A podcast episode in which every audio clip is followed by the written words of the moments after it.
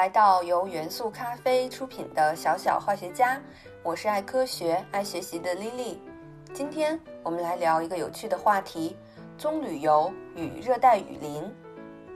陌生又熟悉的棕榈油是如何走入我们的生活的呢？棕榈油是如何制成的？食用棕榈油是否有利于健康？棕榈油和热带雨林之间又有着怎样的故事呢？如果仔细调查我们现代都市人的饮食内容，绝大多数人都一定吃过棕榈油。你可能会疑惑，我们炒菜做饭可从来都没有用过棕榈油呀。答案藏在一些包装食品身上，比如方便面、奶油面包、冰激凌和巧克力等等，这里面都有棕榈油的身影。棕榈油是用棕榈的果实榨出来的油。在非洲和东南亚有着悠久的使用历史，目前主要产自于东南亚。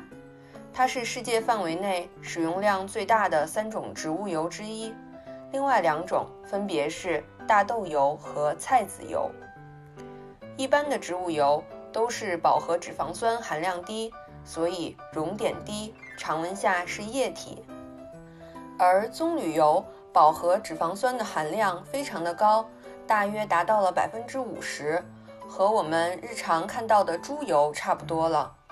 单不饱和脂肪也将近百分之四十的含量，而多不饱和脂肪酸含量比较低，所以棕榈油在常温的时候是固态的。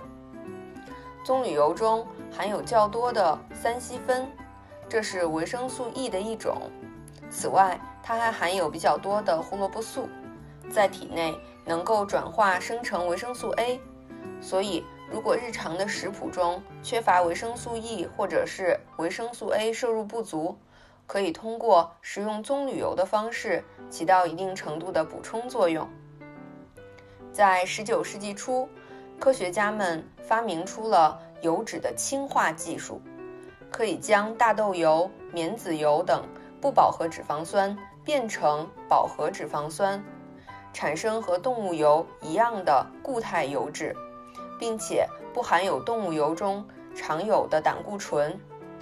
这与当时低饱和脂肪酸、低胆固醇的健康饮食风潮不谋而合。当时人们的普遍观点是，植物的氢化油脂总要比动物油脂健康吧。因此，氢化植物油虽然没有经过严格的安全评估。依然快速地在全球的范围内得到了商业的推广，但是氢化的植物油在生产过程中会产生出一种非常可怕的副产品——反式脂肪酸。这里需要提醒的是，植物油不完全氢化才会产生反式脂肪酸，如果植物油完全的氢化，则会产生饱和脂肪酸，就不会产生不饱和的反式脂肪酸了。所以，氢化植物油不能简单的和反式脂肪酸划等号，只能说氢化植物油中含有反式脂肪酸哦。直到二十世纪初，科学家们经过反复验证，证实了反式脂肪酸会导致心脑血管的疾病，于是人们需要找到能够替代氢化植物油的油脂，来用于日常的食品加工。于是，人们将目光投向了棕榈油。作为一种天然的植物油，棕榈油在室温下是固态的，同样不含有动物油脂中的胆固醇，不含反式脂肪酸，同时不容易腐败酸化，可以完美的替代氢化植物油，广泛的应用于食品的生产。我们日常中的炸土豆片、炸鸡腿、烘焙面包。蛋糕、方便面、巧克力等等食品的烹饪和加工中都会用到棕榈油。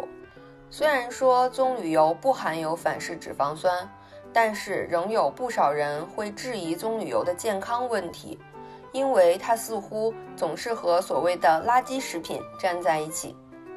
但事实上，不能单纯的批评某一种食品是垃圾食品，比如在疲惫的旅途上。一碗热乎乎的方便面可以给我们补充足够的热量，只要少喝汤，顺便吃一个煮鸡蛋，就能够实现减油、减盐，又能保障蛋白质的摄入。为孩子庆生的全家聚会上，巧克力蛋糕和气球代表了喜悦和祝福。家里一人分吃一小块巧克力蛋糕，也并不会造成身体的负担。所以，棕榈油和垃圾食品不能划等号。而所谓垃圾食品的概念，也是需要辩证的来看待的。棕榈树原产自西非，产量少，而且常常供不应求。1848年，荷兰的殖民者尝试将棕榈树引种到印度尼西亚。油棕在从西非迁至印度尼西亚之后，出现了所谓水土不服的情况。在东南亚新的生态系统中，缺乏为其授粉的媒介。种植园往往需要雇佣大量的劳动力进行人工授粉，效率和产出极其的低下。一名名叫戴维森的苏格兰人认为，这种人工授粉的方式是错误的，昆虫才是油棕的天然传粉者。在一九七四年，作为联合利华国际种植集团的副主席后，戴维森招募了昆虫学家，从棕榈树的原产地西非。进口了一种特殊的象鼻虫。一九八一年，在联合利华马来西亚的庄园里释放了两千只油棕的橡皮虫。次年，该国的棕榈油产量增加了四十万吨，棕榈仁的产量增加了三十万吨。新的授粉技术成为棕榈油产量激增的关键。这种价格低廉且用途广泛的油脂也很快获得了人们的青睐。用于棕榈油种植土地的种植园也快速的增长。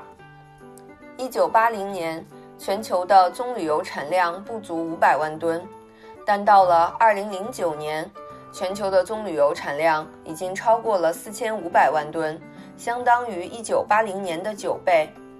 快速扩张的油棕种植园也带来了十分明显的环境问题。在原始森林茂盛的东南亚苏门答腊和加里曼丹，人们为了快速获得可以种植棕榈树的山地，进行野蛮的烧山，导致了原始森林的破坏和森林大火。二零一五年夏天，印尼的一次山火规模空前，大火一直从六月持续到了十月，多达二百六十万公顷的土地遭到了焚毁。大火造成雾霾。遍布印尼、马来西亚、新加坡等国。虽然近些年欧盟等地关注环保的人越来越多，印尼为扩种油棕而破坏雨林的行为也广受全世界的诟病。然而，印尼农业对棕榈种植业的依赖度非常的高，而从事农业的人口也非常的众多。那么，摆在印尼和其他东南亚国家眼前的路。其实选择是非常有限的，也就只有选择可持续发展了。除了吃，棕榈油的功能还有很多。目前，欧盟是全世界进口棕榈油的第一大地区，我国的进口量排名全世界第三。但是，欧盟的人口远远不如我们国家多，他们吃得了那么多的棕榈油吗？实际上，近年来，由于欧盟大力发展生物燃料，需要进口棕榈油作为原料。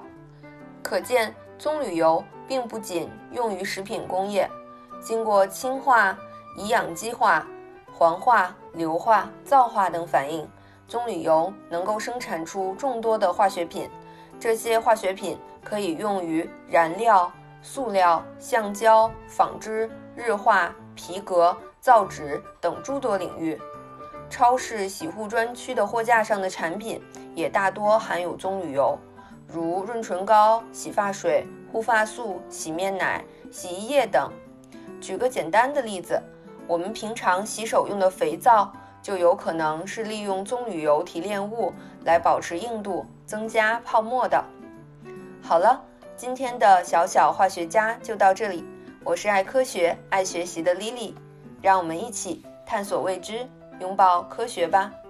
小小化学家由元素咖啡出品，期待你的喜欢。喜欢请点击关注哦，我们下期见。